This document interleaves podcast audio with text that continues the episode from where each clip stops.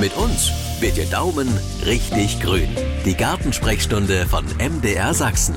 In der App der ARD Audiothek und überall da, wo es Podcasts gibt. Und bei mir ist unsere Gartenexpertin Helma Bartolomei schon im Studio. Schönen guten Tag. Ja, hallo. Ja, man sieht ja jetzt überall die Leute in den Gärten, da wird gefummelt und gemacht. Das erste wird auch schon gepflückt. Aber es gibt auch giftige Dinge im Garten, zum Beispiel die Eibe, den Goldregen, Maiglöckchen. Was gibt's noch für giftige Fallen in unseren Gärten? Hm. Ach, na, das ist sehr viel mehr und nicht nur im Garten, sondern auch auf dem Balkon oder auch im Zimmer. Sehr viel mehr, als uns eigentlich manchmal so bewusst ist. Und das fängt bei solchen Sachen Sachen an, wie das Alpenfeilchen zum Beispiel als Zimmerpflanze. Es sind einzelne Juniperus-Arten, also Wacholderarten, Salomonsiegel. Also bei den Stauden gibt es jede Menge Pflanzen, die, die da giftig auch sind. Aber es ist wie immer, die Dosis macht das Gift. Mhm. Und äh, da muss man natürlich auch immer gucken, ist es mit der Berührung oder bei Früchten, die ich esse oder was, was habe ich dort, wo der Kontakt dann da ist. Ja, der blaue Eisenhut, der sieht ja besonders schön aus, mhm. wie ich finde, aber der ist eben auch besonders giftig, mhm. hörte ich zumindest. Mhm. Äh, wenn man Kinder oft im Garten hat, sollte man da vielleicht vorsichtig sein? Oder ich meine, mein Hund, den will ich ja auch nicht hm. vergiften. Ja, also es ist schon so, dass man natürlich guckt, uh, unmittelbar eben bei den einzelnen Größen der Kinder ist natürlich auch unterschiedlich das Verständnis da oder ja. eben noch kein Verständnis da. Und da muss man schon auch ein bisschen äh, hingucken, dann auch dabei bleiben, wenn solche Pflanzen im Garten sind und da bleiben sollen, beziehungsweise dann auch überlegen, ob man eben Pflanzen umsiedelt. Aber ich muss ehrlich sagen, man kann eben nicht alles fällen und nicht alles rausreißen. Ne? Aber wenn Pflanzen da sind, die schöne Früchte zum Beispiel Beispiel haben, wie beim Aaronstab, ähm, die locken natürlich an zum Essen. Und da muss man aufpassen. Und es sind manchmal auch Pflanzen, gerade bei Hunden zum Beispiel. Wir haben ja selber immer Hund gehabt. Und ähm, dort ist es so, dass wir eben manchmal am Anfang auch nicht wussten mit unserem ersten Hund. Also Weintraube zum Beispiel soll der Hund ja nicht fressen oder die Kastanien, nach denen die so gerne hinterherrennen, sollen hm. die eben auch nicht zerkauen. Und das sind so Sachen, wo man auf den ersten Blick nicht dran denkt. Ja, kommt gleich die erste Frage dazu noch äh, rein. Da fragt eine Hörerin, wenn sie das hört, da macht sie sich ja doch Sorgen. Gibt es Pflanzen, die man vielleicht besser nur mit Handschuhen berühren sollte? Finde ich eine ganz wichtige Frage. Mhm. Naja, es gibt, gibt schon Pflanzen, wo man wirklich sagt, okay, dort große Vorsicht walten lassen. Dazu gehört zum Beispiel der Riesenbeerenklau, was ja eine Pflanze ist, die, wo der Milchsaft und die Härchen praktisch auch richtig reizend sind. Oder wir hatten letzte Woche auch ein Gespräch in der Gartenanlage, was im Gartenrundgang, da hat jemand berichtet, dass er beim brennenden Busch Diptam äh, Probleme hatte mit der Haut. Also wenn man äh, das weiß, würde ich lieber vorsichtig Handschuhe anziehen, zumindestens dann noch wirklich nach der Berührung mit einfachen Pflanzen. Also wenn ich zum Beispiel einen Eisenhut anfasse oder Rittersporn. Ich selber, ich kann das, bei mir passiert nichts, aber es gibt andere, wo da eben eine Reaktion da, da sein kann. Und da würde ich dann wirklich auf jeden Fall die Hände waschen, bevor ich dann wirklich in die Schnitte weise. Mhm, okay. Jetzt haben wir hier eine Frage, die kommt aus Leisnich. Hier hat sich eine Hörerin aus einer Gärtnerei drei Bauernhortensien gekauft im Topf. Das eine ist eine Ballhortensie, dann eine Early Blue und eine Schloss Zuschendorf Hortensie.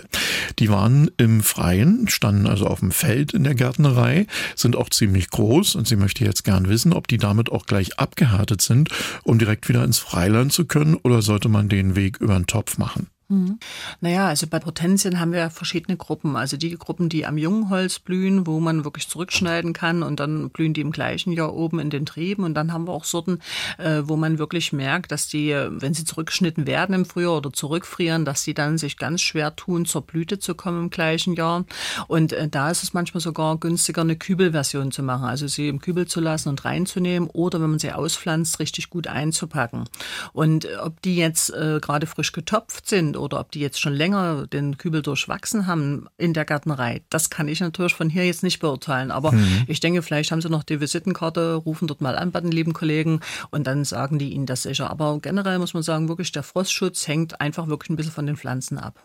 Dann habe ich hier eine Frage, die kommt aus Demitz-Tumitz. Äh, da geht es um eine Douglasie, die ist schon über zwei Meter hoch, und ist voller Wollläuse. Da sind sie wieder. Mhm. Die Frage, wie kann man die bekämpfen oder besser entfernen, damit die gar nicht erst andere Pflanzen angreifen? Mhm. Ach, das Entfernen immer von Pflanzen ist manchmal schwierig. Na klar, es gibt so das berühmte kleine Stiefmütterchen, wenn das Mehltau hat, das reiße ich raus und dann pflanze ich was Neues. Bei so einem schönen, großen, prächtigen Baum, wenn der schon zwei Meter groß ist, würde ich mich schwer tun, wenn man dran hängt. Und ähm, hier würde ich einfach mal schauen. Also oft ist in der Natur ja so ein bisschen ein kleiner Kreislauf drinne. Das heißt also Nützlinge gehen ja dann dort auf die Suche und, und holen sich dort auch äh, die Schädlinge weg. Das kann man natürlich dort hier ein bisschen befördern vielleicht auch. Man kann aber natürlich bei einer Größe von zwei Metern auch eventuell mal über eine Behandlung nachdenken. Da gibt es auch relativ einfache Mittel, die man einsetzen kann im Handel, wo man auch mal sprühen kann. Also bei zwei Meter würde ich das noch machen. Bei fünf Meter, da wird man nicht mehr hinkommen, da wird es dann schon schwieriger. Generell ist es sicherlich auch sinnvoll, mal zu gucken, dass es der Pflanze gut geht, also über die Bewässerung, über die Düngung, weil die Pflanzen dann natürlich auch selber gut Widerstandsfähigkeit entwickeln können. Ja, und aus Schlieben habe ich hier eine Frage reinbekommen. Seit circa drei Jahren wächst in meinem Garten die Herbsthimbeere Korbfüller neben einer Himbeere, die schon länger da ist. Ähm, jetzt ist die Hörerin drauf und dran, die Herbsthimbeere rauszunehmen, da sie noch nicht einmal getragen und geblüht hat. Die daneben liegende ältere Pflanze allerdings schon. Ähm, sie hat sich an die Pflegeanleitungen gehalten. Der sandige Gartenboden ist auch gut gewässert und gedüngt worden und es hat trotzdem nicht geklappt. Gibt es noch einen letzten Weg, den sie probieren kann? Mhm. Also erstmal Herbsthimbeere bedeutet ja, dass sie wirklich im Herbst ähm, erst zur Reife kommt. Also damit ist ja wirklich der Gedanke, dass wir komplett die Triebe runterschneiden, dann treibt die hoch und hat im gleichen Jahr oben die Früchte. Die Frage, wenn sie daneben Pflanzen hatte, ist jetzt für mich standen an dem Standort, wo sie neu gepflanzt wurde, jetzt auch schon Himbeeren, wurde dort Erde ausgetauscht, weil das kann natürlich dann so ein Nachbauproblem sein tatsächlich. Ähm, eine zweite Sache ist natürlich, dass man immer gucken muss, wenn zum Beispiel zu viele Routen da sind, also man muss das wirklich dann auch ausdünnen, wenn die zu viel kommen von unten, dann kann es sein, dass sie sich gegenseitig Wasser, Nährstoffe wegräubern. Und dann kann es sein, dass da nur grün ist und keine Frucht. Aber es spielt natürlich auch eine Rolle, wie viel Wasser tatsächlich kommt, wie viel Dünger oder wann äh, der Dünger gegeben wurde. Also zu viel ist schlecht, dann werden die Pflanzen auch faul und sind nur grün. Zu wenig ist natürlich auch nicht so gut, weil die Pflanzen dann eben sich nicht so gut entwickeln können. Also da müsste man es wirklich nochmal genau angucken. Die Himbeeren jetzt selber wünschen ja eine gute mit Humus versorgte Erde. Also man kann dort gerne auch mal richtig gut Kompost aufbringen oder auch gerne unten drunter mulchen. Jetzt kommen wir mal zum Rasen. Das ist ja für viele fast ein Heiligtum, dass der äh, so wie so ein Golfrasen aussieht. Bei mir ist äh, das eher ein bisschen lockerer zu sehen. Aber eine Hörerin möchte gern wissen, was man gegen Klee im Rasen machen kann. Sie hat da immer wieder Probleme mit. Hm. Ja, da scheiden sich ja immer die Geister dran. Die einen lieben den perfekten Rasen und die anderen sagen, hm. nee, gerade bunt ist es schön und für Insekten viel nützlicher, viel interessanter. Und äh, dort muss man sagen, der Klee ist natürlich eine Pflanze, Pflanze, die sich schon auch gerne im Rasen ausbreitet. Die Frage ist halt, wie stark. Ähm, man kann, wenn es jetzt an einer Stelle irgendwo anfängt, vielleicht auch mal rausstechen, einfach bloß mit dem Spaten auffüllen und dann neu einsehen. Man äh, kann überlegen, auch an einzelnen Flächen wirklich mal mit dieser Wärmebehandlung, also da gibt es ja diese Unkrautdämpfer, wo man praktisch Wildkraut dämpfen kann und äh, das damit vernichten kann oder mit kochendem Wasser auch mal ausgießen, so eine Stelle. Damit geht dieser Fleck kaputt. Das kann man dann sauber machen und kann dort wieder neu einsehen. Ist es natürlich über die Fläche Fläche verteilt, dann ist es schon schwieriger. Das Ziel jetzt zur Unkraut- oder Wildkrautunterdrückung ist es immer, den Rasen dicht zu halten. Und da ist eben die Bewässerung, die Düngung, das Vertikutieren wichtig und eben zu gucken, dass man die Grashöhe so einstellt, dass eine dichte Grasnarbe entsteht. Es gibt auslesende Unkrautvernichter. Äh, sowas gibt es auch für den Rasen, wo der Rasen praktisch stehen bleibt und das Wildkraut kaputt geht. Das muss man aber wirklich immer genau überlegen, weil wir wollen ja nicht so gerne mhm. Chemie im Garten haben. Ne? Dann habe ich hier noch eine ganz interessante Frage reinbekommen, die kommt aus Pulsnitz. Äh, wie pflege und behandle ich eine Bananenpflanze, damit ich sehr lange Freude daran habe, auch im Winter?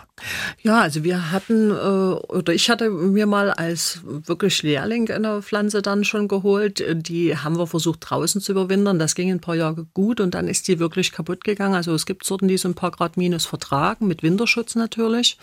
Aber jetzt habe ich eine, die steht im Kübel, die wird also über Winter reingeräumt und frostfrei überwintert. Und jetzt im Sommer hat sie ein bisschen windgeschützten, schön hellen Standort. Sie kriegt reichlich Wasser und Nährstoffe. Und das ist eine Pflanze, die ja doch sehr, sehr, sehr stark guten Zuwachs hat. Das bedeutet also, dort kann es manchmal schon sein bei den Töpfen, dass man das relativ zügig immer wieder mal umtopfen muss.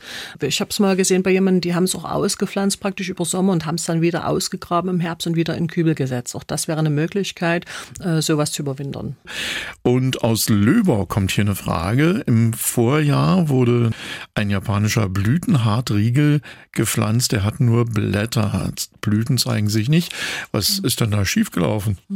Das muss nicht immer was schiefgelaufen sein. Also manchmal ist es einfach bloß eine noch relativ kleine Pflanze, gerade auch wenn es voriges Jahr erst gepflanzt worden ist. Wenn wir das letzte Jahr uns angucken, das war ja sehr heiß, sehr trocken. Da müssen manche Pflanzen sich einfach wirklich auch erstmal anpassen, eine gewisse Größe erreichen, ehe sie zur Blüte kommen. Dann ähm, ist es aber schon auch so, dass man gucken muss, gerade beim Blütenhortriegel, die sind ungeschnitten am schönsten, also nicht sinnlos drin rumschneiden wäre wichtig und äh, vom Boden her nicht zu verdichtete Böden, aber auch nicht zu extrem trockene Böden wären ganz schön. Dann habe ich hier eine Frage aus Chemnitz reinbekommen. Da geht es um eine Balkonkübelpflanze Mieze Schindler Früchte. Äh, da soll jetzt eine andere Sorte dazu gepflanzt werden. Kann man das jetzt einfach machen? Hm. Na, das ist ja so eine ganz alte Sorte und da haben wir eigentlich als Befruchtersorte immer eine zweite dazugepflanzt. In dem Falle könnte es vielleicht die Senga Sengana sein. Und äh, man kann natürlich gucken, es gibt äh, bei der Mieze Schindler gibt es auch eine, eine jüngere Züchtung, Mieze Nova. Das ist eine Sorte, die ist selbst fruchtbar. Also wenn man dann mal neu pflanzt, äh, wäre das spannend. Oder vielleicht gerade auch auf dem Balkon finde ich diese langtragenden Sorten ganz schön, wo man eben von Juni bis Oktober naschen kann. Das ist eben bei der Mieze Schindler leider nicht der Fall. Dann haben wir hier noch eine Frage von einem Hörer aus Zittau. Äh, er hat sehr viel Fünf-Fingerhirse in den Beeten und äh, er fragt jetzt, was kann man machen, außer rausziehen, wenn möglich? Mhm. Na, die Hirse, die, da höre ich jetzt öfters mal was davon, die sehe ich auch öfters. Das hängt einfach teilweise damit zusammen, eben, dass die mit der Trockenheit teilweise besser klargekommen ist als, als andere Pflanzen. Ah. Und man hat die sich teilweise auch eingeschleppt, wirklich mit Vogelfutter. Also man kann es immer sehen, unter diesen Vogelhäuschen ist da manchmal ganz viel los mit verschiedenen Wildkräutern, die man so gar nicht geplant hat. Und äh, hier wäre das Wichtige, dass man sagen muss, wäre den Anfängen. Also wenn man die sieht, wirklich sofort entfernen. Das ist eine einjährige Pflanze. Normalerweise kann man damit mit der Ausbreitung relativ gut entgegenwirken. Wenn sie im ganzen Garten da ist, wird es dann schwieriger. Elmar Bartolomei ist hier zur Gartensprechstunde und wir haben gerade noch die Fragen für diese Runde durchgesprochen. Fangen wir mal an mit einem Quittenbäumchen. Das ist schon groß und etwas älter. Der Stamm ist jetzt gespalten und neuerdings da kräuseln sich die Blätter und es gibt auf den Blättern braune Flecken. Bei den Früchten ist es so, dass sie zwar reif werden, innen aber braun sind. Was kann man hier machen, fragt unsere Hörerin aus Dresden. Hm. Naja, mit Ferndiagnosen ist das ja immer so eine Sache. Also gekräuselte bitte den Quittenbaum mm, vorbei. Genau. also mit diesen gekräuselten äh, Trieben, Blättern würde ich fast denken, da ist sicherlich ein Schädlingsbefall irgendwo zu sehen. Müsste man mal schauen, ob man dort irgendwas findet. Meistens kleine Gespinste oder auch Läuse könnten dort da sein. Und ähm, das lässt sich relativ leicht ähm, in den Griff kriegen, indem man wirklich versucht, Nützlinge zu fördern, beziehungsweise wenn es einzelne Triebe sind, kann man einfach mal die Triebspitzen etwas einkürzen. Dann ähm, mit den Flecken ist es jetzt die Frage, das kann nährstoffbedingt sein, das kann aber aber auch ähm, eine Pilzkrankheit sein. Also das kann man jetzt oh. hier ohne Bild zu sehen oder Blätter zu sehen nicht, nicht wirklich zuordnen. Äh, bei dieser Fruchtfleischbräune im Innern, das kann sein, wenn die sehr einen sehr starken Reifegrad haben und sehr über sind, drüber schon sind eigentlich so ein bisschen, da hat man das manchmal so ein bisschen bräunlich im Fruchtfleisch. Das kann aber auch zusammenhängen mit der Nährstoffversorgung. Das ist immer wieder bei den Nährstoffen. Also da könnte man wirklich auch mal eine Bodenprobe vielleicht mal machen, gucken, dass die Bäume ausreichend gut geschnitten sind, dass es luftig ist, ohne jetzt zu viele Schosse zu produzieren und einfach mal testen auf pH-Wert, allgemeine Nährstoffe, ähm, wie das Ganze ist im Zustand. Und dann würde man entsprechend äh, zugeben.